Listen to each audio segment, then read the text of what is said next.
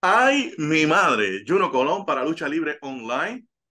Qué honor entrevistar a un caballero que muy profesional, una gran pasión por su trabajo para transmitir mil emociones. Conocemos muy bien su voz porque nos ha remontado, ¿verdad? A que podamos sentirnos como que estamos VIP, estar en, con cada narración donde él está. Un privilegio entrevistarlo y para mí, una meta personal, lo tengo que decir dialogar con el caballero Carlos Cabrera, la voz Cabrera. Saludos. Saludos, Juno. Un abrazo fuerte desde este invierno gélido en New York, allá al calorcito saborosón en Puerto Rico. Estoy loco por llegar allá. Oye, ¿qué te voy a decir? Este es para mí uh, un honor el ser entrevistado por tu persona. Eh, de hecho, estuvimos conversando antes de comenzar la entrevista y inmediatamente me has hecho sentir en casa. Eh, es una pasión lo que siempre me ha motivado a mí desde muy pequeño. Desde que estaba en la escuela me gustaba pararme en las sesiones solemnes, eh, recitar, cantar. Bueno, miles de cosas. Llegué a ser solista del coro, declamador. ¿Qué iba a saber yo? Mi sueño era llegar a ser médico. Llegué a Estados Unidos, estudié y me gradué. Eh, tengo un título en ciencias ah, biológicas y sin embargo, mira cómo el destino me fue conduciendo eh, por el mismo camino que mi padre, eh, el cual fue un cronista deportivo muy importante allá en Barranquilla, en, eh, Colombia. Su nombre es Armando Cabrera Muñoz. Y en un principio yo no quería seguir esos pasos porque me parecía que yo había nacido ahí y, y, no era como un desafío y lo mío siempre ha sido la ciencia y la medicina. Pero gracias a Dios que he podido hacer, lo que he podido hacer en noticias de televisión, en radio y también con WWE. Yo digo que, y lo digo también en el aspecto no tan solo como entrevistador, sino también lo digo en lo personal, cuando dice la introducción es que nos ha hecho sentir eh, que el que está viendo a través del pay-per-view nos hace sentir esa voz y obviamente también con el caballero Hugo, que estuviste tantos años tu narración, esas palabras clave, el sentirnos en primera fila. Pero vámonos un poquito más atrás, antes de la lucha libre. Tu niñez, como hablaste, dijiste que fue en Colombia. Sí, en Colombia. Yo eh, nací en Bogotá, nací prematuro, me gustó el frío de Bogotá y decidí aventurarme. Uh, tengo raíces barranquilleras, eh, me crié en ambas ciudades, en Barranquilla y en Bogotá. Ah, de hecho, terminé mi secundaria en Bogotá. luego, al venir a Estados Unidos, eh, eh, empecé en el último año de una escuela secundaria, el, el, senior year de un high school, para ponerme al día con el inglés y ya tres meses después ingresé al college. Y ya te dije lo que pasó ahí. Y precisamente ahí fue donde yo conocí a una persona que estaba aprendiendo español y yo era tutor, tutor. Okay. Esta persona estaba ligada a lo que era entonces SIN, que era la actual Univision, la cadena hispana de televisión en Estados Unidos. Y en un principio, pues ella eh, me dice, oye, tú tienes una voz agradable, te ves bien, ¿por qué no intentas? Y así fue, me dirigí al Canal 41 en Patterson, que era una cosa pequeña en ese entonces. Y ahí comencé haciendo comerciales. Y que te digo yo, un par de años más tarde se presenta la oportunidad, de que estaban buscando una nueva figura para las noticias y ahí empecé yo como co-anchorman del noticiero de la noche del Canal 41 de New York con eh, don Rafael Pineda. Eh, de ahí paso a ser reportero, he hecho de todo, deportes, eh, el estado del tiempo, he sido co-anchorman también en noticias y pues eh, me fue muy bien ahí porque fui reconocido con un par de galardones importantes. Luego pasé a Univision y fui el eh, corresponsal en jefe de Univision en New York por un par de años, lo cual también me llenó mucho de orgullo y logré pues hacer interesantes eh, historias ahí. Luego el destino me lleva a la radio. La radio, amigos, es una cuestión que también pues la llevo en las venas porque he visto a mi padre trabajar en la radio. Y entrevisté a una persona que era clave en una emisora. Esta persona me dice, oye, me gusta tu tono de voz, ¿por qué no intentas esto? Y ahí fue que empecé en una emisora que era JIT en New York. uh, para la historia, ahí se escuchó el primer vallenato en la radio comercial de New York y Ajá. lo tocó este curita que está aquí. bueno, me dieron carta abierta y yo pues inventé una programación medio colombiana ahí, pero mira dónde está el vallenato ahora, está pegado en todas partes, en el mundo claro. entero. Y luego, eh, ya a lo grande, se puede decir, porque se fundó la primera FM en español en New York y tuvo la oportunidad de ser la voz inaugural en esa emisora, propiedad de don Raúl Alarcón y por supuesto manejada magistralmente por Raúl Alarcón Jr. Ahí empecé, se hizo historia en SKQ, se hizo historia en la Mega, luego inauguré también PAT, que es Amor, de la misma cadena de SBS, Spanish Broadcasting System. Hice historia porque en compañía de Luis Jiménez inventamos el vacilón de la mañana, el programa que se pegó y llegó a ser número uno por encima de los uh, programas uh, mañaneros en inglés en New York. Así que eh, de muchas maneras me siento ligado a la historia de los medios de comunicación hispanos en New York, tanto en la radio como en la televisión, y luego pues llegó la bella oportunidad de participar en una audición en el 93 eh, con miras a ser narrador de WWE y ya ustedes saben el resto de la historia. Desafortunadamente llegó esa historia a su fin, pero me liga una relación llena de respeto y de cariño hacia WWE y sobre todo hacia la familia McMahon, hacia doña Linda McMahon, Vincent Kennedy McMahon, Stephen McMahon, por supuesto Shane y pues también Triple H. Yendo un poquito más atrás, porque hay algo que me gusta compartir este, este dato, es que tienes un amor por como lo narras, como lo explicas. Y qué bueno que lo pusiste en el contexto de la radio. La radio también para mí significó mucho. Eh, pero cuando hablan de radio, pues me gusta escuchar y aprender, porque qué poderosa es la voz. Cuando se pronuncia, se narra bien, puedes convencer a un, una persona para la venta de un producto, pero también transmitir la emoción de lo que tú quieres transmitir. Entonces, yo digo que una buena narración es ese soundtrack perfecto de una película. Exacto. Y lo que has hecho que estás eh, narrando, es para, le cae anillo al dedo, como ustedes dicen, que en español nadie lo hace mejor. Pues cada evento que narrabas me hacía sentir que yo estaba allí. Exacto, esa es la idea. Y, y, y mi secreto, que no es eh, muy secreto, es que yo siempre he reaccionado como fanático. O sea, ¿qué, qué mejor manera de transportar mi emoción real espontánea, natural al público que me está escuchando y, y, viendo la acción también. Así que siempre he reaccionado de esa manera y siempre lo he vivido de esa manera. Es más, en, en algunas ocasiones, en ciertos pay-per-views yo no quería saber el resultado, porque yo quería reaccionar ante lo que estaba sucediendo. Y claro, uh, siempre he sido, a lo mejor, sea un defecto celoso del de buen español, de utilizar las expresiones correctas, etcétera, etcétera, pero ese es mi estilo. Cada cual tiene su estilo. Y pues, además, Dios también me, me regaló buenas cuerdas vocales, yo creo que es cuestión genética.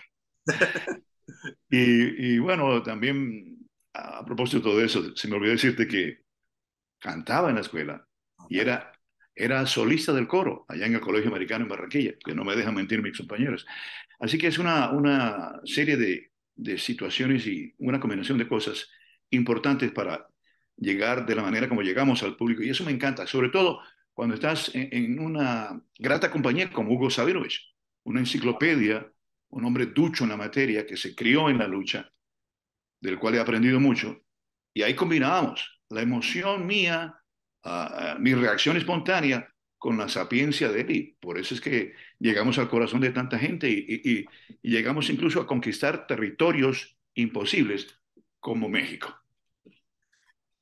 Yo decía que cuando yo escuché tu voz por primera vez, y no lo digo porque te estoy entrevistando, sino que fue la sensación y lo dije, te lo mencioné, ¿verdad? Era como yo estar ahí, pues la naturalidad de las expresiones, por eso dije la importancia de la voz, como si fuera un soundtrack de una película, tan importante, porque no hace llegar ese, a ese momento, pero lo combinas con la sapiencia, como mencionaste al compañero Hugo, y qué dúo, qué increíble, tantos años trabajando, tantas vivencias. si te contara.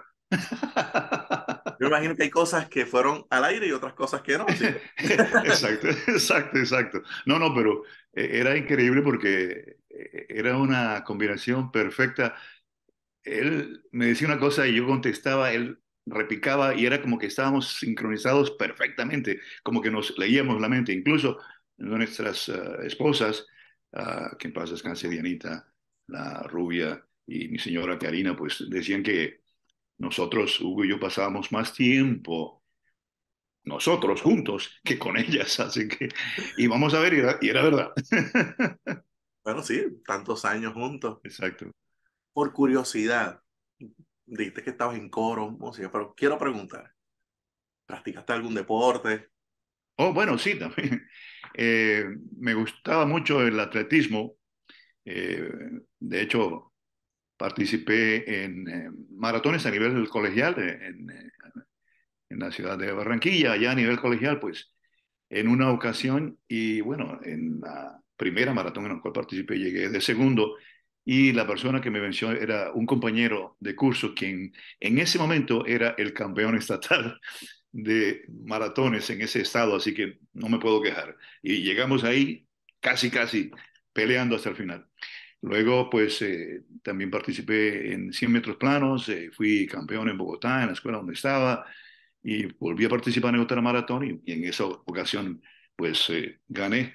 No me pidas que corra ahora porque tantos años de correr y tantos años de jugar fútbol me han destrozado las rodillas. Así que ya me operaron una vez y yo creo que es necesario que me opere nuevamente, pero mientras tanto, ahí yo trato, trato, cojeando, pero por lo menos... Caminamos, caminamos.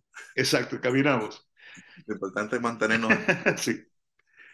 O sea que podemos llegar a la conclusión que la niñez de Carlos fue, fue feliz. Sí, se puede decir que fue feliz y además eh, debo mencionar que yo era el mayor entre cuatro hermanos. Eh, seguimos eh, siendo muy asiduos, muy apegados eh, todos ellos residen acá en Estados Unidos en este momento. Eh, nuestra madre todavía vive, eh, es una persona ya cercana a los 90 años de edad y desafortunadamente pues está siendo atacada por la enfermedad de Alzheimer y ese es un dolor que llevo honestamente porque es muy duro ver como una persona que ha sido tan inteligente tan capacitada, pues va paulatinamente desapareciendo su, memoria, ¿no? Pero son situaciones que cada persona quizá tenga que afrontar de una manera u otra, aunque sea el alcoholismo, aunque sea una debilidad mental, lo que sea, siempre hay situaciones que, que nos uh, conmueven el corazón y esa es una de ellas en mi vida quiero decirles que yo adoro a mi madre, se llama Estela, y siempre le voy a estar agradecido toda la vida. Qué Perdona que me puse ahí sentimental. Sin embargo, qué bueno cuando un ser humano como tu figura, que conocemos nada más la parte profesional, pero cuando conocemos la calidad humana, es increíble escucharlo, el respeto, el amor que se le tiene a la familia. A veces escuchamos noticias bien lamentables entre familiares y, y aunque no lo conozca a veces esos momentos, yo, yo soy bien respetuoso con mi familia, pero escucharte eh, me da eso bonito, de que, ese sentimiento bonito de que qué bueno escuchar Este, el respeto por, por sus progenitores, sus padres. Eso, eso, es algo pues que no, no, no, puedo evitar, porque así nos criaron y, y así somos. Y también quiero pues mencionar que eh, mis hermanos se llaman eh, Javier, Amanda y Patricia y también los quiero mucho. Y yo me imagino que tú dices que, que yo me imagino esas reuniones familiares, esas navidades, todo eso compartir, a lo mejor deben ser bien espectaculares. exacto. Sobre todo cuando eh, éramos más pequeños. Ya acá las distancias y las situaciones eh, individuales, a veces profesionales, Claro, nos apartan de ciertas uh, celebraciones que desearíamos ser partícipes de ellas.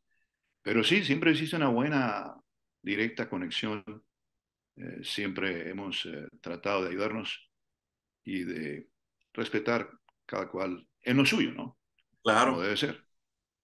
Pero a pesar de todo, me imagino que pueden estar distantes, pero la comunicación no falta, compartes con, con tu familia y puedes tener compromisos, ¿verdad? Desconozco si, si Carlos Cabrera en lo profesional tuvo que alejarse un poquito de la familia o siempre la familia estuvo ahí para, basado en un compromiso que hayas tenido, ¿verdad? Hay gente que dice, no, mira, tengo, no puedo despedir el año porque hay una narración o tengo que...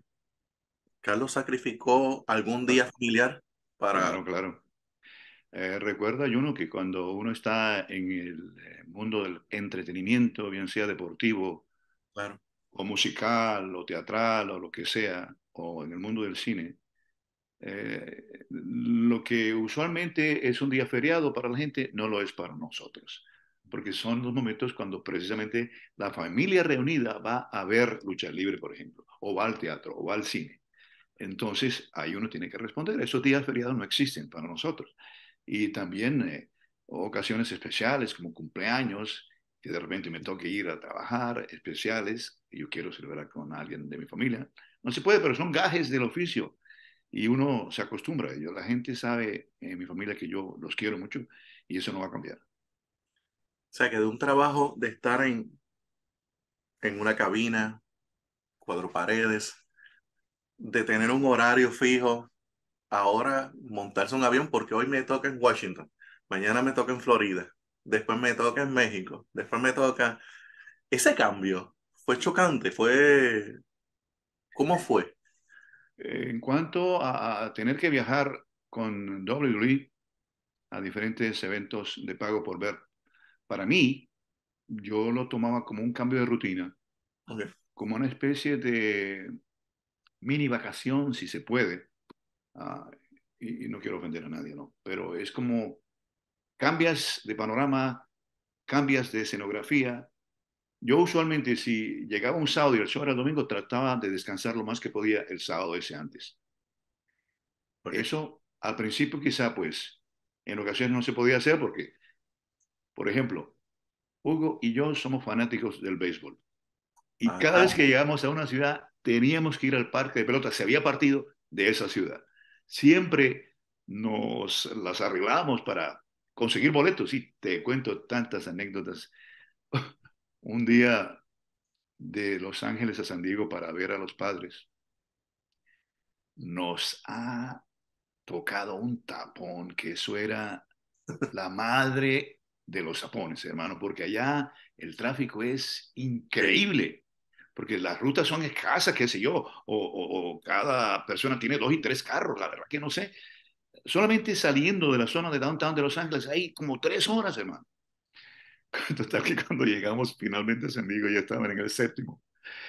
Y, y tú sabes que llegamos y le, le dijimos a alguien, mira, veníamos de Los Ángeles y, bueno, hermano, el tráfico, dice, entren. Así que ya, las dos últimas entradas, las últimas entradas las vimos de gratis y esa es una anécdota que jamás vamos a olvidar. Fuimos, vimos dos entradas y nos regresamos esa misma noche. Pero eso también demuestra el, el compañerismo y el amor por el deporte que, que teníamos. Esa es una de tantas uh, situaciones que me hacían no descansar, pero era algo positivo, algo bueno, algo que me gustaba. Y Hugo es fanático, y lo ha dicho siempre, de los Mets. Exactamente, y bueno, yo también. Ah, Así bueno, que pues por a favor, preguntar. como dicen en inglés, don't hold it against me. No, por favor, no vayan a odiarme por eso. Igual que soy fanático de los Jets, ¿cómo les parece? Aquí en mi casa me dicen que soy fanático de los perdedores, pero ¿qué vamos a hacer? Por lo menos los Jets intentaron algo. A los Mets le puede ir en esta temporada, le puede ir bien. Hoy estuvieron cerca, pero a lo último, qué, qué pena, ¿no? Parecía que sí iban a llegar a la serie, pero no se pudo. Yo creo que este año quizá. Yo escucho los nombres ahí que se van a reforzar y en, en la plantilla administrativa escuché a Carlos Beltrán, así que Exacto. vamos a ver cómo les va. Suena bien, suena bien. Bueno, y entonces, basado en todas esas experiencias, radio, televisión, las noticias, ¿cómo se da esa oportunidad de, por primera vez, por primera vez, hacer narración de lucha libre? ¿Con qué compañía? ¿Cómo fue? Exacto, exacto. Muy interesante pregunta. Voy a remontarme al pasado y cuando era niño, como mi padre me llevaba a los partidos de fútbol del Junior, del cual, por cierto, él fue el primer arquero, forma parte de la historia del fútbol colombiano. Uh, y ahí tuve la oportunidad de escuchar ahí, al pie mío, a narradores extraordinarios, y puedo citar como uno de ellos al señor Edgar Perea. Y uno nunca sabe cómo estas uh, circunstancias te puedan ayudar o te dejen cierto conocimiento, información, quizá en tu subconsciente, que sale a flote años más tarde, no sé. Claro. Siempre tuve facilidad de expresión, gracias al Señor Todopoderoso. Uh, así que yo dije, bueno, se trata de narrar lo que uno está viendo, como tú bien lo has dicho. Se trata de ponerle emoción al asunto, entregarte, reaccionar como fanático. Entonces tú combinas todos esos factores la voz, el entusiasmo, la precisión en lo que estás haciendo, sin sonar aburrido o, o, o demasiado incisivo, que puede ser también eh, causar cierta molestia en los televidentes, porque uno hay que dejar a veces que la gente disfrute ¿no? y digiera lo que está viendo. Pues sí, así empezó todo y la primera oportunidad que tuve de narrar lucha libre fue con WWE y a través de una agencia a la cual yo estaba suscrito porque también he grabado muchos comerciales, afortunadamente. Fui la voz oficial de ATT por muchos años. He hecho comerciales para casas grandes, um, para Ford, para Chrysler, para Coca-Cola, para McDonald's. Ahora las cosas con la pandemia han cambiado muchísimo. Ahora tú tienes que tener tu propio estudio en casa, tu micrófono y todo lo demás conectadito ahí a la computadora y también ciertas aplicaciones especiales para poder enviar audiciones o, o bookings, como llaman. Entonces, esta agencia recibe de parte de WWE un pedido buscando un nuevo narrador en español. Y así yo participo, al igual que docenas de otros individuos, tengo entendido, en esta audición y me caí bien a la gente en WWE, quizá mi entusiasmo, mi alegría, el hecho de que estaba en, radio. Una FM importante, que venía de televisión, quizá todo eso influyó. Y pues eh, el resto es historia, como se dice por ahí. He pasado años maravillosos, 30 años, hermano, 30 años que se fueron volando. Cuando uno está pasándola bien, cuando está disfrutando, no se da cuenta de las horas, ni los días, ni los meses. Así que ha sido una experiencia absolutamente maravillosa. Y pues algo que llevo siempre en mi corazón y donde quiera que estoy, estoy agradecido con WWE. Ahora estoy con AAA, viajo a México, gente a todo dar, como dicen. Claro. Me tratan bien y estoy viviendo lo que he vivido anteriormente con un toque especial, ese sabor especial que tiene la lucha libre mexicana, al igual que en Puerto Rico, que también es otra, otra lucha, amigos, que no le desea ninguna otra en ninguna parte del mundo lo que tiene, lo que posee y lo que ha creado. Lo importante que han sido los puertorriqueños en la lucha a nivel mundial. Las narraciones, mencionaste algo bien, algo que me llama mucho la atención cuando dijiste que no querías querías transmitir la emoción, no son el aburrido, pues puedes tener la, la mejor forma de hablar, pero si uno es lineal, pues el, el oyente pues se desconecta. Todo fue el tiempo, la narración que te caracteriza con tus palabras en particular, en la tángana, eh, eh, dale, le dale, que no es nada mío, dale, que no soy yo.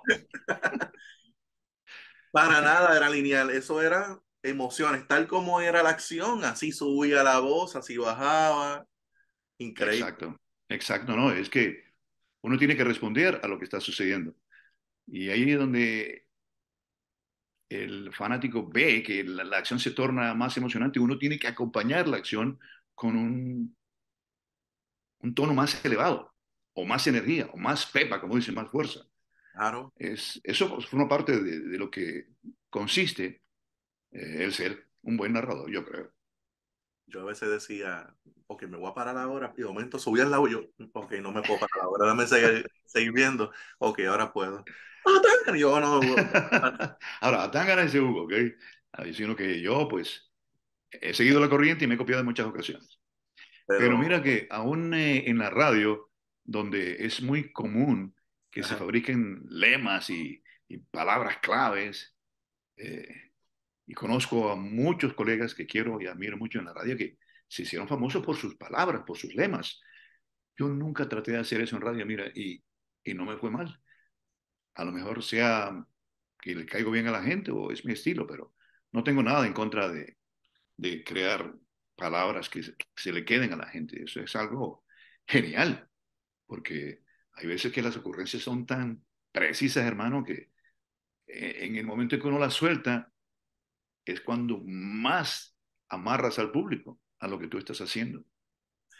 También crearon como un ejemplo a seguir si alguien le gustaría ser narrador, yo creo que en muchas ocasiones los toman a ustedes de referencia.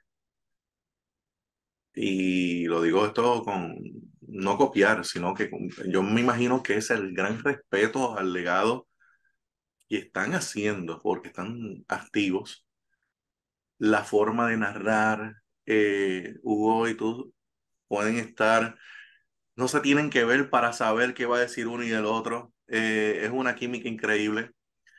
Pero específicamente en tu trabajo, es increíble cómo, como mencioné lo de los altos y bajos, las tonalidades, la emoción. Pero es bien importante eso, la, como te mencioné, la, la emoción, la, transmitir esa idea. Y yo creo que han servido ustedes de, de, de inspiración para los que, bueno, me imagino que hasta algunos se les zafarán algunas de sus palabras. Uf, No, no, no, olvídate. O sea, eh, yo cada rato me río porque la gente vuelve a repetir aquel histórico momento cuando Hulk Hogan le dio con la silla en la cabeza Uy, yo grité, ¡le dieron a mi amigo! ¡Le dieron a mi amigo! Oye, no me dejan olvidar de eso. No, no, no, genial, genial. Eh, es una reacción en ese momento de corazón, natural.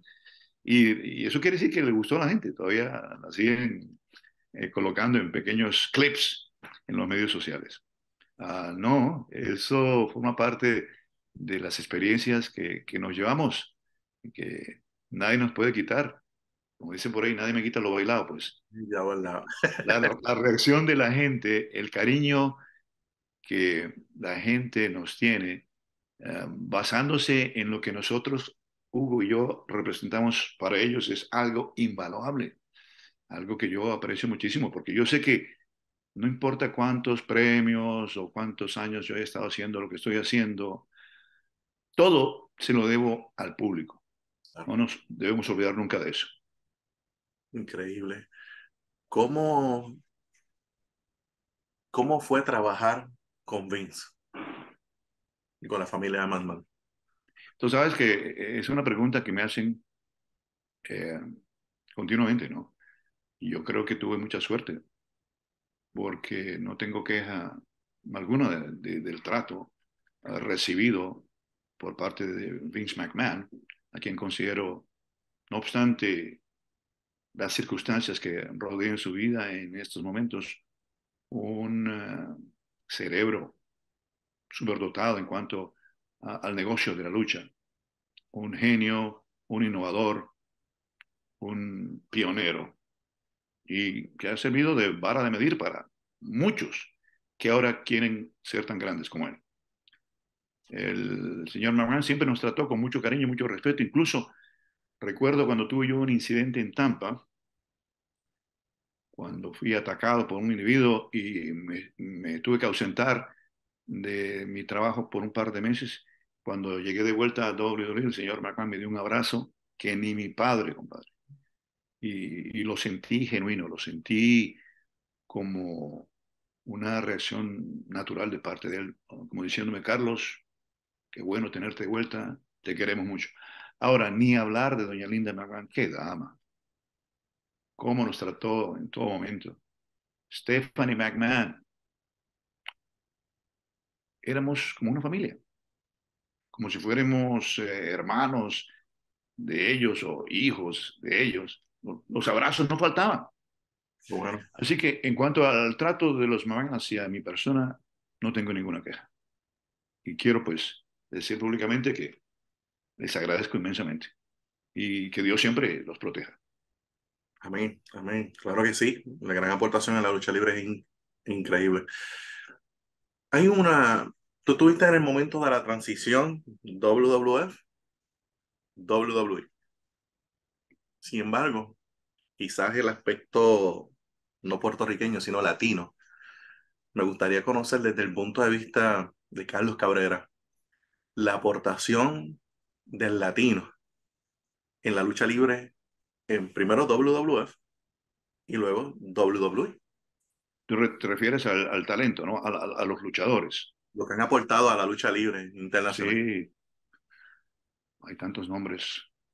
No nos podemos olvidar de que cuando yo llegué, ya eh, el terreno había sido pavimentado por héroes como Pedro Morales. Claro. Y por ahí para de contar. Tito Santana, por ejemplo, con quien tuve yo la oportunidad de narrar por un lapso de tiempo. Ah, muy buena persona, gran compañero. Y con su ¡Arriba! se ganó el mundo entero. Hay tantos nombres que yo sé que se me van a olvidar algunos, provenientes de diferentes partes del mundo. Eri Guerrero, por ejemplo, la dinastía de los guerreros. Ahora las nuevas generaciones, con miembros de la familia Garza. Am, Rey Misterio, el increíble, el inigualable Rey Misterio. Nadie puede decir que Rey Misterio haya sido un- un- una figura efímera, porque el hombre todavía sigue luchando y ahora su sangre sigue luchando y lo que él ha hecho en el ring, llegando incluso a ser campeón mundial en WWE, donde se respetaba mucho el tamaño y el peso de los luchadores, dice mucho de Rey Misterio, lo que significaba económicamente Rey Misterio para WWE. Así que hay muchísimos ejemplos. Ahora, no sé si en ciertas oportunidades haya pecado de no utilizar bien al uh, luchador latinoamericano, pero ya esa es harina de otro costal. Pero de que sí han habido nombres importantes, por supuesto que sí. El Chavo Guerrero también, uh, una dinastía absolutamente respetable y poderosa en la historia de la lucha. Muchas uh, personas han pasado a través de los uh, cuadriláteros en WWE y han dejado su marca. Muchos hispanos. Y ello ha hecho la gran diferencia. Yo no sé cuál es la situación en estos momentos y espero que la compañía esté haciendo lo posible por reconquistar el mercado hispano, por hacer cosas y traer eh, estrellas Ujú. que son grandes en cualquier parte del mundo y que pueden ayudar a conseguir mejores ratings, mejores casas en cuanto a venta de boletos y más venta del producto. En un momento dado recuerdo los boricuas, Sabio Vega, Ay, por Dios, Sabio Vega, Miguel Pérez, Carlito, Lito, Orlando, Lacán Castillo, primo La Ganga.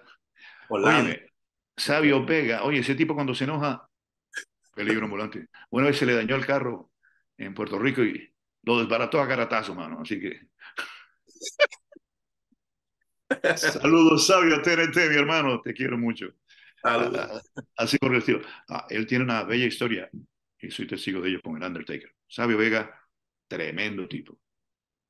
Sí, así que qué bueno escuchar desde tu punto de vista la, la presencia de, los de los latinos. Y mencionaste a Eddie Guerrero y Eddie es increíble la, el legado que ha dejado porque todavía sus movimientos, sus gestos, ese baile, ese baile todavía los luchadores lo hacen. El soltar la silla y engañar todavía es, es Sí, entretenimiento, es diversión, es claro, poner personas en los asientos, esos, esos movimientos. ¿sabes? claro, claro. Eso, eso es como un imán y es sello propio. Sí, Al punto, al punto de que, como tú lo dices, incluso eh, luchadores de nuevas generaciones, y no solo hombres, sino también mujeres, imitan el estilo de él, hasta con el 619. Y no estoy hablando solamente de luchadores de Estados Unidos, sino de Japón también y de diferentes partes del mundo, igual que luchadores de Estados Unidos y de otras partes del mundo. ¿Por qué? Porque lo respetan, porque saben que lo que Eddie Guerrero hizo, lo que Rey Misterio hizo, es algo que tiene mucho peso, que fue muy significativo y es una señal de respeto hacia ellos. Yo creo que van a seguir produciéndose individuos, yo sé que ya están llegando a WWE, y que van a poner bien en alto el estilo de lucha mm, latinoamericano, bien sea mexicano, bien sea puertorriqueño o de otras partes de la América Latina. mi opinión es que nunca va a haber otro Eddie. Esas entradas eran épicas, cada carro distinto en cada, en cada evento. Eh, Y el mamacita. bailecito. Genial, genial. I Am Your Papi, de hecho, que ahora Rhea Ripley pues, utiliza I Am Your Mommy, ¿verdad? Exacto, exacto. Ahí, yo creo que ahí, pues, de cierta manera, la WWE está tratando de enlazar a Dominic con Eddie hasta cierto punto. Y de ahí viene todo el, fenómeno del mami y todo eso. Pero si no fue algo que fue negativo en el pasado, yo creo que puede ser utilizado si se ejecuta bien ahora. De igual manera, este Rey Misterio, eh, por el respeto que se le tiene grande a las máscaras, yo creo que Rey, esa máscara es legendaria. Eh, si podemos decirlo, no sé, no tengo los números, pero me imagino que por la percepción debe ser la más vendida en el mundo, ¿verdad? Eh, y traer esa Sí. cultura mexicana bien marcado, el orgullo que él siente por su país, y Ujú. lo ha hecho en, su, en cada una de sus luchas y, y, y se, y se proyecta, puede decir México en su corazón, pero nosotros, aunque seamos boricuas o dominicanos o cubanos, siguen porque es la imagen latina para nosotros. Exactamente, exactamente. Y ahora que mencionaste la máscara, pues ahora con AAA he tenido la oportunidad de aún ah, palpar más de cerca el significado de la máscara. O sea, eh, he visto un par de ceremonias en las cuales eh, alguien ha perdido la máscara y es algo muy solemne porque la máscara es sagrada en México y tienes eh, que respetar el hecho de que hay individuos que salen al ring con una máscara y la protegen y la hacen grande y la hacen inolvidable. Y en ocasiones es parte del legado de toda una familia a través de diferentes generaciones. Es algo sumamente importante. Y ahora en estos momentos incluso hay una serie en la cual participa Hugo Sabinovich dando su opinión acerca de la importancia de la máscara en la lucha libre mexicana. Hay eventos de WWE o WWF anteriormente que yo quisiera, sé que hablaste con Hugo de este, de este suceso 1998. eh, si la mente no me falla, fue en el evento King of the Ring. Yes. Eh, Sí. eh, sé que hablaron, pero yo quiero ir a un punto determinado porque es admirable, porque eso fue... es- vamos a empezar primero por el escenario, Hell in the Cell. match. Qué impresionante. Nada más la jaula es impresionante. Sí. Baja dos figuras legendarias, McCain y Undertaker. Y yo veo que ocurre, ¿verdad? 1998, si no me equivoco, fue en junio. Eh, lo, de la forma que ocurre aquel momento, pero no cayó en la mesa de, de los narradores en inglés. No, donde cae fue en la narración en español. Exacto. No sé si agradecerle la importancia que nos dio en ese momento. No, no, en serio, yo pensé que Mankind se había desbaratado, se había destrozado cuando golpeó la mesa. Eso fue increíble, hermano. Um, el propio Hugo describe cómo eh, el aire salió de su cuerpo, el sonido que emitió. Y luego, lo más grande es que el hombre se lo llevan y regresa para volver a subirse. Nadie puede hacer eso en la vida, nadie sino Mankind. Por eso es que es un, un, un individuo único, inigualable.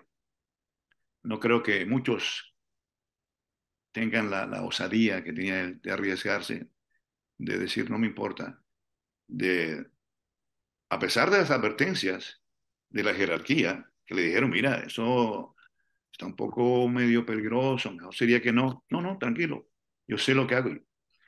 Y lo hizo. El daño físico que se causó era evidente. Um, lo vimos con un diente que salía por encima del labio superior. Y a pesar de todo el dolor, el hombre regresaba a la batalla para volver a caer allá cuando se rompía el techo. Ay, Eso es para decir, Señor, nadie como usted. Y el Undertaker, por supuesto, tenía que reaccionar como Undertaker que era. Y yo sé que en el fondo él estaba bien preocupado. Pero eh, eh, eso complementaba el momento apoteósico que estábamos viviendo. Es una lucha que yo jamás voy a olvidar. Una de las más aparatosas, si no la más peligrosa que yo haya presenciado. ¿Y qué ocurre? Cuatro cosas grandes en ese momento. Primero, la caída. Se lo lleva, eh, creo que estaba Terry Font, que se sienta con él y le dice, vente, eh, no, no, no vuelva. Entonces, ustedes en su narración están bien preocupados, están en, porque el show tiene que continuar. Claro. Regresa, lo caen de la, desde, la, desde el tope, rompiendo la jaula y cae. Luego las tachuelas y él se está riendo con el diente Sí. con barras. Exacto. Para, él se está riendo a pesar de todo el dolor. Y luego le hacen el final de Undertaker. O sea, yo digo, wow, todo el dolor que él tuvo que haber soportado. Así es. Uh, estaba en manos de un verdugo, pero ya él había sacrificado su cuerpo y terminó la acción como todo un gran profesional que es Mankind, definitivamente. Podemos decir que es el rey de los hardcore. sí, sí, no, no, olvídate. No, podrán decir eh, todo lo que quieran, pero en, la lucha violenta, el señor uh, Mankind eh, tiene una clasificación aparte. Hay que quitarse el sombrero. Quizás ahora quiero ir a un punto, porque dentro de las narraciones está también todo ese... WWE llega al mundo entero.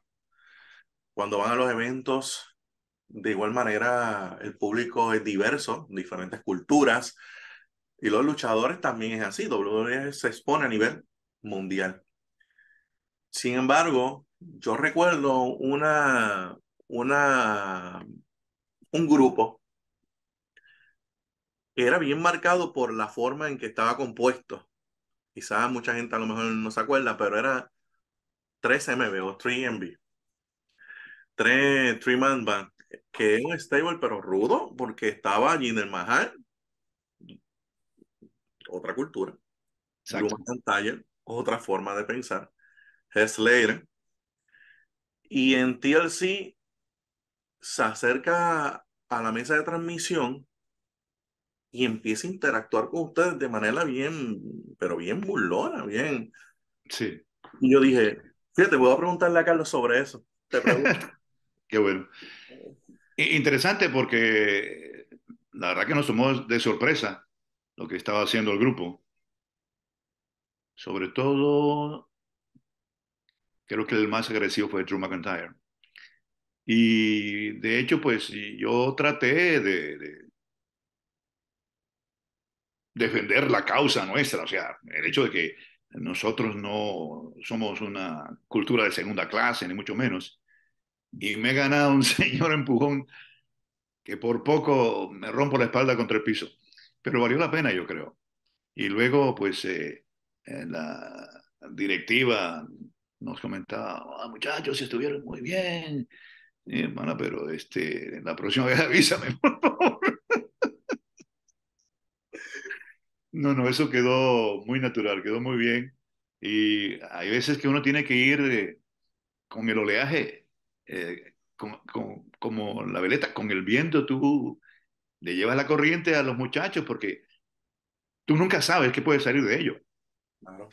Ahora, te voy a decir una cosa, hablando de Mankind y del Undertaker, en un show, ni siquiera era importante, que era un, un house show en Hartford, Connecticut.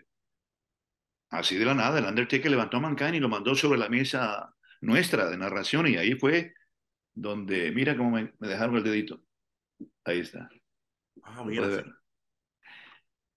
Y ese es un recuerdo de la, de la bota, el, el, tacón de la bota de Mankind que me cayó sobre el dedo. Y yo, ¿qué, qué hacía en ese momento? Nada, no podía llorar, no podía reír, estaba aguantando como manchito el dolor. Y lo más gracioso es que cuando termina el show, yo le digo a Hugo, Hugo, mira, tengo este problema, mira cómo dejaron el, el dedo. Y me dice, mira, ahí está George the Animal Steel, que el hombre eh, sabe cómo arreglar huesos y dedos y todo eso. Le digo, ok, voy allá. Y me dice, oh, don't worry. Pana, ahí sí que se me salieron las lágrimas.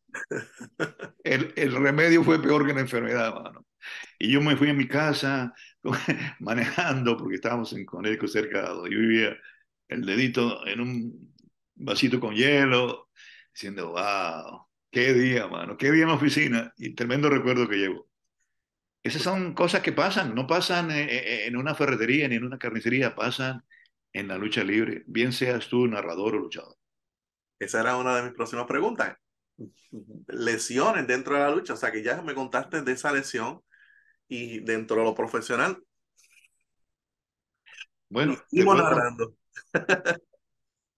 sí, bueno, eh, a nivel personal, la, primera vez que hicieron un spot en la mesa fue una lucha en la que estaban participando, si no me equivoco, Diesel y Bret Hart.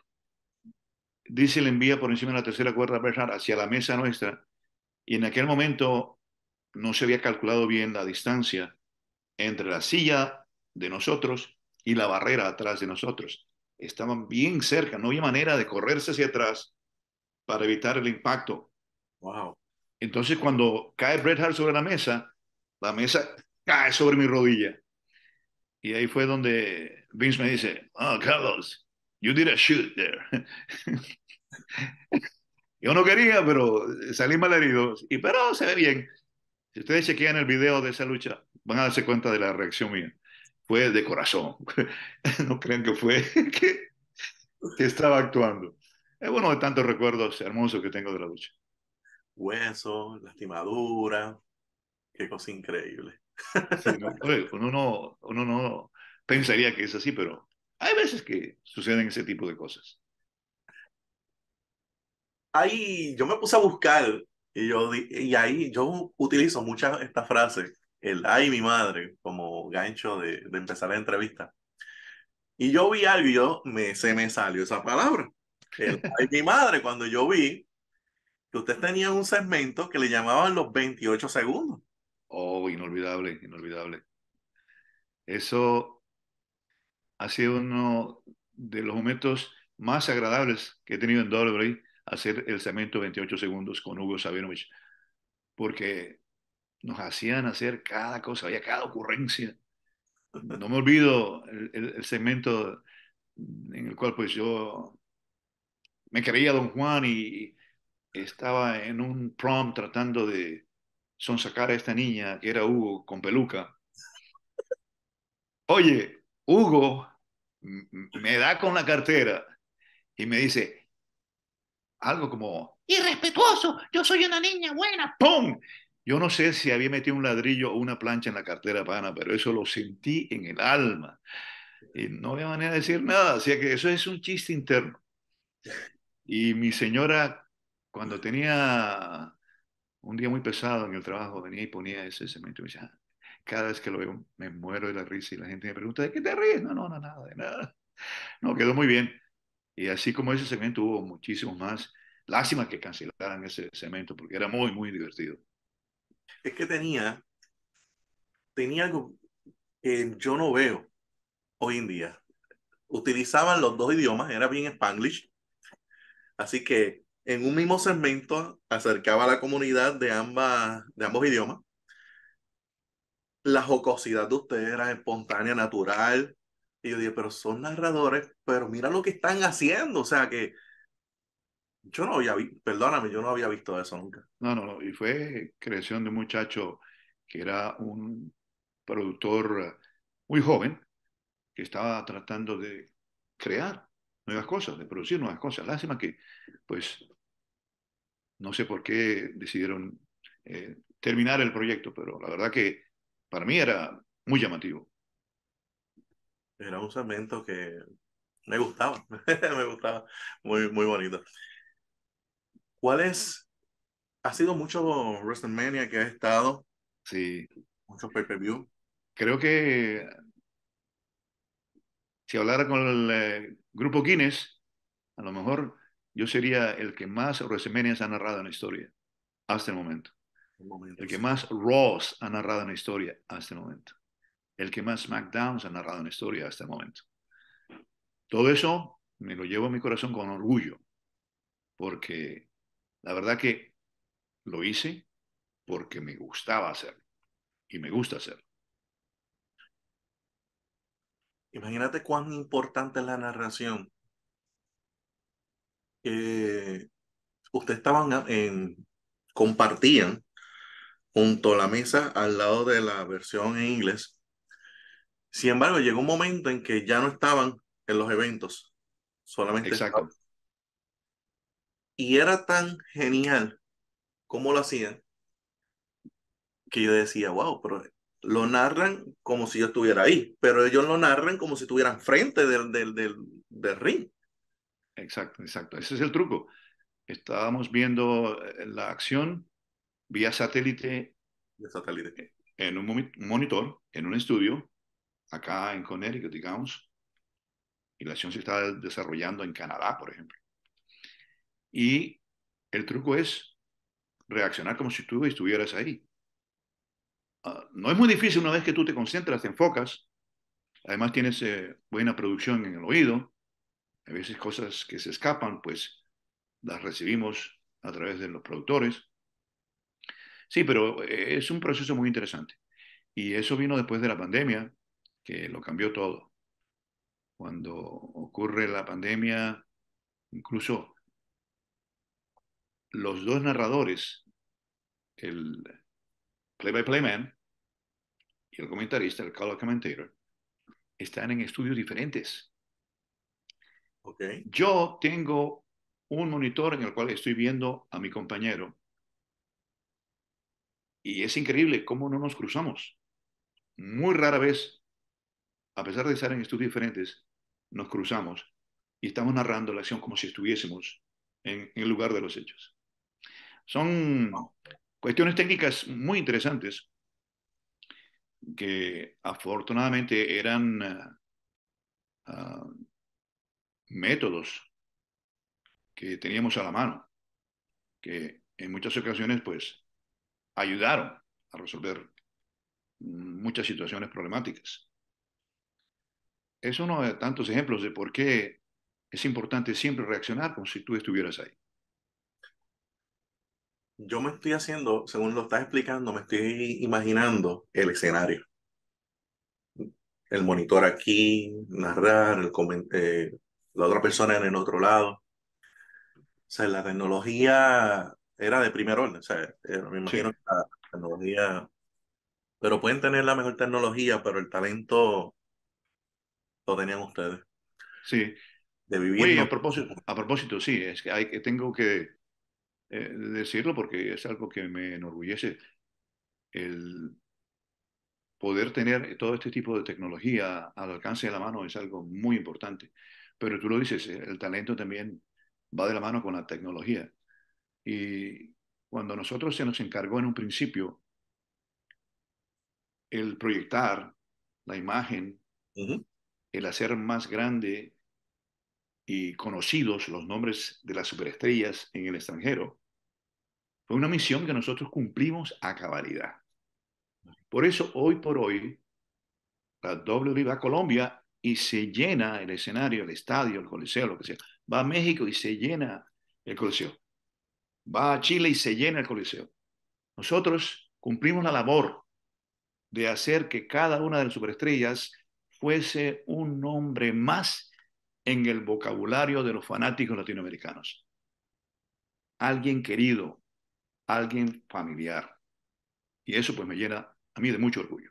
Y que, bueno, la empresa puede seguir disfrutando y los que vengan pueden seguir disfrutando el hecho de que ya hemos abierto el camino, hemos pavimentado el terreno y ahí tienen ustedes un mercado a su disposición. Increíble, wow. Me estoy imaginando todo lo que me estás diciendo y, y fue de igual manera cuando estaban durante la pandemia. En el bueno, Thunderdome, ¿verdad?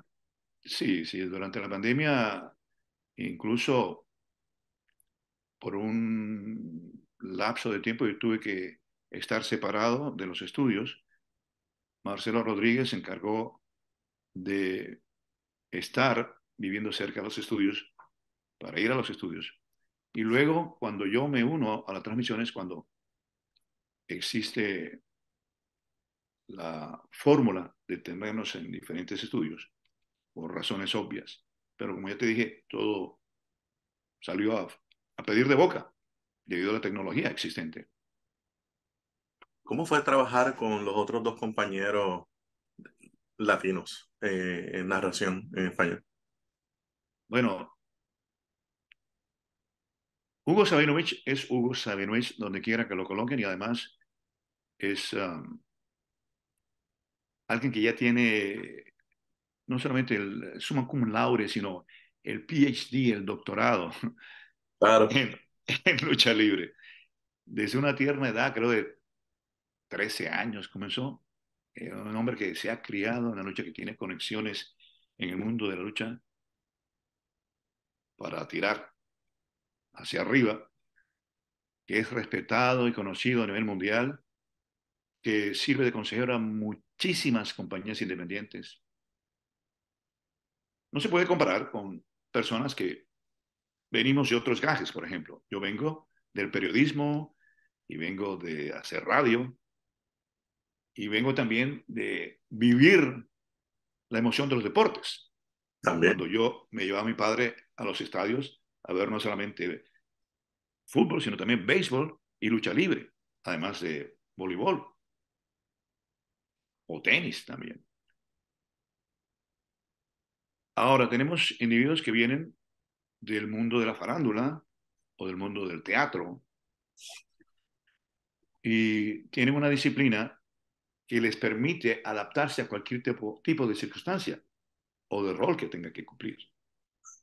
Ahora, me consta de que Marcelo es un individuo que es estudioso de la materia, hace preguntas, revisa videos, indaga acerca de nombres de movidas, de llaves, alguien que nunca ha querido quedarse atrás en ese aspecto.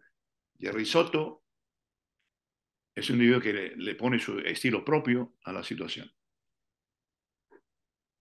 En general, el propósito es crear un producto que nunca cambie de aspecto, o sea, que sea uniforme, siempre el mismo tipo de emoción, Claro.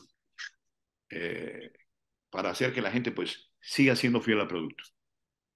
Para los gustos, los colores, yo sé que hay mucha gente que me extraña y yo los extraño inmensamente a ellos.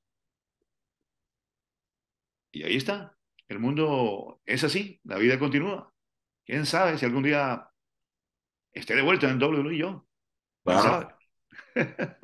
No, y es maravilloso y el legado está ahí y hay mucho, mucha vivencia. Cuando vayamos a, a contar la historia en español de, de la lucha libre, especialmente WWE, la voz, por eso te llaman así, ¿verdad? Me imagino, ¿verdad? ¿Dónde Me imagino que por eso vienes, es que fuiste la Bueno, sí. voz principal de, en español. Mira, cuando yo estaba en radio y tenía el show de la mañana, me tuve que ausentar del show porque ya era demasiado y y casi no dormía. Esto no lo sabe la gente, porque salía de ahí y me iba a Connecticut, a otro estado, a narrar la lucha. Luego volvía a descansar un rato, dormí un poquito y ahí tempranito a las cuatro y media de la mañana tenía que partir. Así que el descanso era muy breve. Ya me estaba afectando luego un par de años. Yo sé que trajeron a muchos otros individuos, porque incluso alguien dijo, el, este señor no es tan importante, no es la octava maravilla del mundo, pero no lo seré, pero tengo mi estilo propio. ¿Y qué pasa? Que no hubo resultado positivo con todo lo demás que vino más tarde. Eso demuestra que cuando tú haces las cosas de buen corazón, siempre permaneces en la mente y también en el corazón de la gente. Eso es lo que he tratado de hacer yo, sencillamente. La voz, porque la tengo de nacimiento, porque la he cultivado a través del canto, porque tengo la facilidad de entonar, eh, de subir, bajar, de darle un- una gama de tonalidades bien variada a la narración, es algo que yo creo que me ha hecho diferente, modestia aparte. ¿Cuál ha sido tu, sin mencionar, puedes mencionar WrestleMania, pero cuál ha sido ese evento que, o si quieres mencionar alguno más, que tú dices, fíjate, me siento dichoso y afortunado de haber estado en ese momento histórico, porque yo me imagino que el que hablamos, porque eso es increíble, se han hecho hasta documentales de, del que narramos, pudimos comentar ahorita, pero ¿qué momentos tú dirás, tuve el honor de ser parte de la historia en ese momento?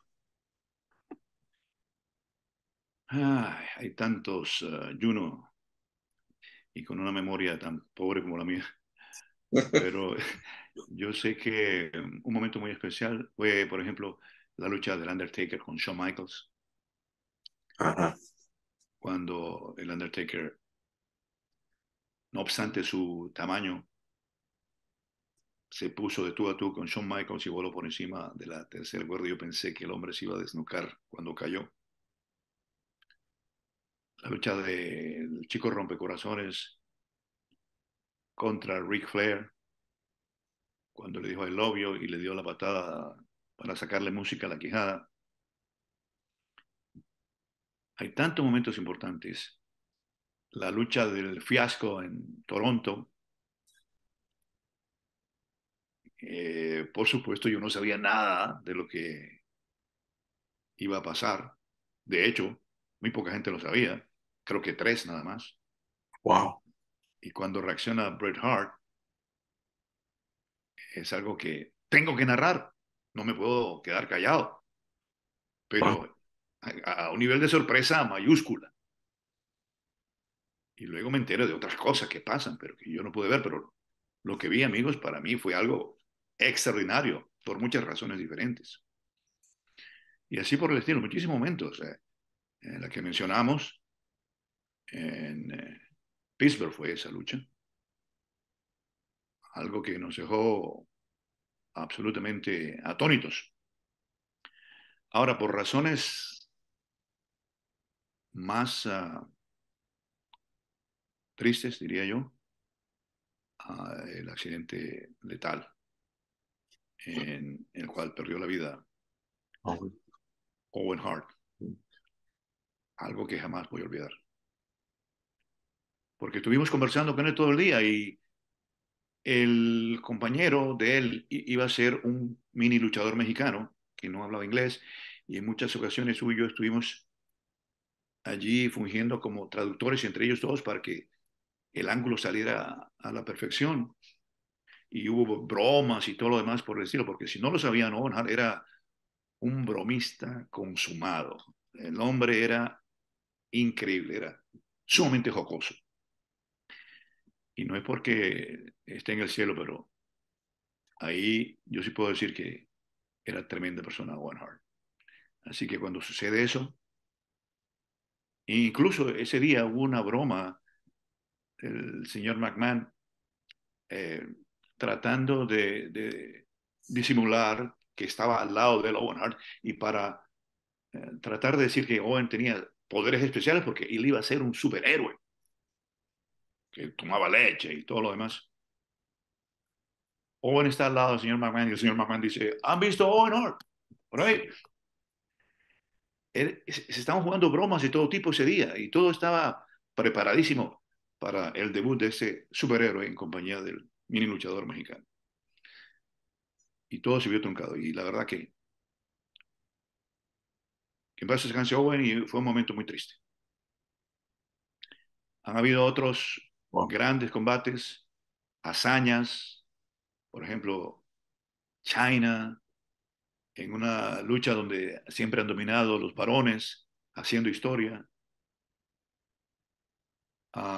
reacciones de superestrellas que han abandonado la empresa y cuando llegan a otra tiran los cinturones y los queman, lanzándolos a un tacho de basura, a un zapacón, como dicen. Momentos muy interesantes que ni siquiera estaban, yo creo, en el libreto. Muchas cosas han pasado y ha sido como una montaña rusa de emociones llena de vivencias que yo sé que no se van a repetir y que atesoro. Algún día, algún día van a ver mi libro por ahí. Van a enterarse de muchas cosas. Ese libro me gustaría leerlo con calma porque es algo que para mí son dos, dos momentos claves, ¿verdad? Lo de Owen y lo de Bret Hart, eh, la lucha del fiasco. Me llama mucho la atención y quizás saco lo de fanáticos y me disculpan la gran fanática de Lucha Libre Online. Yo estaba viendo ese momento, yo no podía creer lo que estaba pasando. Eh, estaba perplejo. Todo el mundo estaba perplejo. Eh, su narración nos transportó a, a lo que estaba pasando y era increíble. Yo, yo les decía a mi tío y a un familiar que estaba al lado mío, yo decía, esto, es, esto no se va a volver a repetir la historia. Miren bien esto. Y tú me cuentas que nadie sabía la cara de sorprendido del mundo, de igual manera como cuando esas caras de sorprendido como cuando Undertaker perdió. Exacto, exacto. que ni siquiera Paul Heyman sabía. Increíble. Y de momento tú me cuentas eso. O sea, que ni Paul Heyman sabía. ¡Wow! Es increíble lo que me estás contando. Sí, hay veces que la genialidad y la sagacidad en hacer las cosas llegan a un límite extraordinario en la lucha, sobre todo en WWE. Porque siempre van a existir las historias, las novelas, el romance, el suspenso, pero hay cosas inesperadas, hay cosas que surgen en un segundo, decisiones que se toman y que hay que cumplirlas inmediatamente. Y muchos se preguntan, ¿pero por qué? Pero suceden y son parte de la historia luego. Oye, a propósito, el nombre que aparece en pantalla no es el mío. es el de mi señora, ¿ok? Estoy utilizando su laptop. Mira otro dato curioso. Pero vamos a hablar de actualidad. Estás en AAA. ¿Cómo se siente volver a la narración? Debutaste en el, en el 22, si no me equivoco, en el evento Rey de sí. Reyes, AAA, volviendo a estar sí. en la narración con Hugo Sabinovich y José Manuel Guillén. Exactamente. Un par de tigres ahí. Bueno, él, él dice, me refiero a Hugo, la pantera ecuatoriana, el tigre colombiano y el león mexicano. Tremenda tripleta.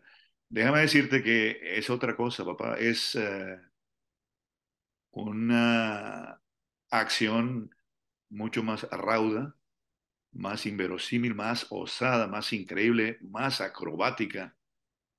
Y si tú parpadeas, te la pierdes. Bien. Además, a nivel de narración, recuerda que lo que acá se llama de una manera, allá se llama de otra. Y aparte de eso, he tenido que, en, en un plan de escuela rápida, tener que retener nombres nuevos. Yo estaba acostumbrado ya a, a, cierto tipo de nombres acá por casi 30 años. Claro. Pero aquí a la carrera y vámonos, como dicen.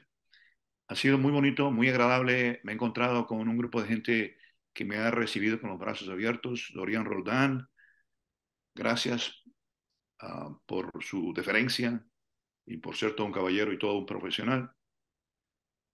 Y cada día aprendo más. Cada día me llevo nuevos conocimientos de la lucha libre mexicana en cada oportunidad que puedo narrar para AAA. Excelente. ¿Qué le falta? Tocaste en México, Estados Unidos, ha estado en todo el mundo. Si hay algo que tú dirías, fíjate, me falta hacer esta cosa, ¿qué sería? Uh, quizá meterme al ring para hacer el ridículo cinco segundos.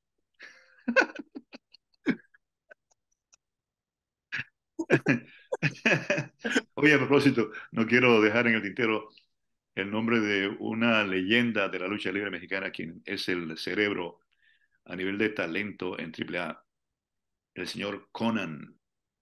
Ustedes saben, un hombre que ha hecho historia en la lucha libre y quien también es muy conocido en, en Puerto Rico. De hecho, tiene raíces boricuas, aunque mucha gente no lo sepa. Un dato interesante. Yo te voy a pedir algo y consúltalo con Hugo. Podrían volver a hacer los 28 segundos. Oye, es una buena idea. De repente, Lucha Libre Online se atreve a hacer los 28 segundos. Como un, una especie de, de, recuentos de las cosas graciosas que nos han tocado vivir a Hugo Sabinovich y a Carlos Cabrera, claro. Buena idea. Haría verlo, este. Claro no era, cuando digo 28 segundos, mi gente, literalmente eran segundos, pero era muy genial. Búsquelo, debe haber algunos segmentos en YouTube. Sí. Y era espontáneo, era natural, eh, dos narradores fuera del micrófono para hacer algo. Y no lo había visto. Por lo menos si alguien, otra persona lo había hecho, no, yo no lo había visto nunca. Para mí fue algo original. Así que una nueva versión, de esta 2023, ¿verdad? Sí. Lo que es que hay, hay, que manejar el tiempo porque ya tú sabes que Hugo se la pasa viajando, un hombre muy ocupado. Así que cuando se ven, graben como 10. exacto, exacto. Eh, cuando vaya a escribir el libro, yo quisiera comprarlo y si se puede firmar, para mí es un honor este, ese libro.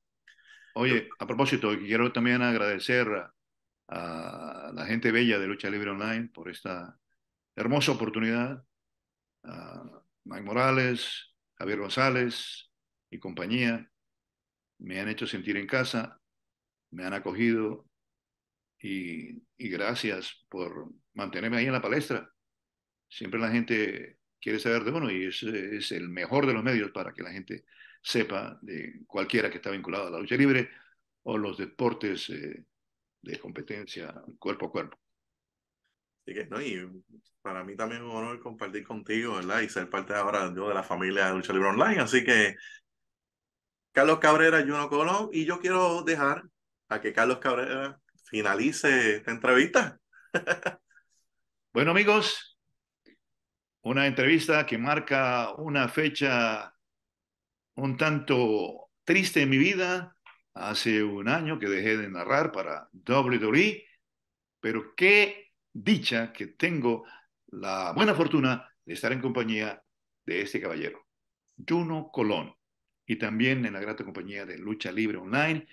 Y esperamos que este debut sea el presagio de miles de entrevistas más.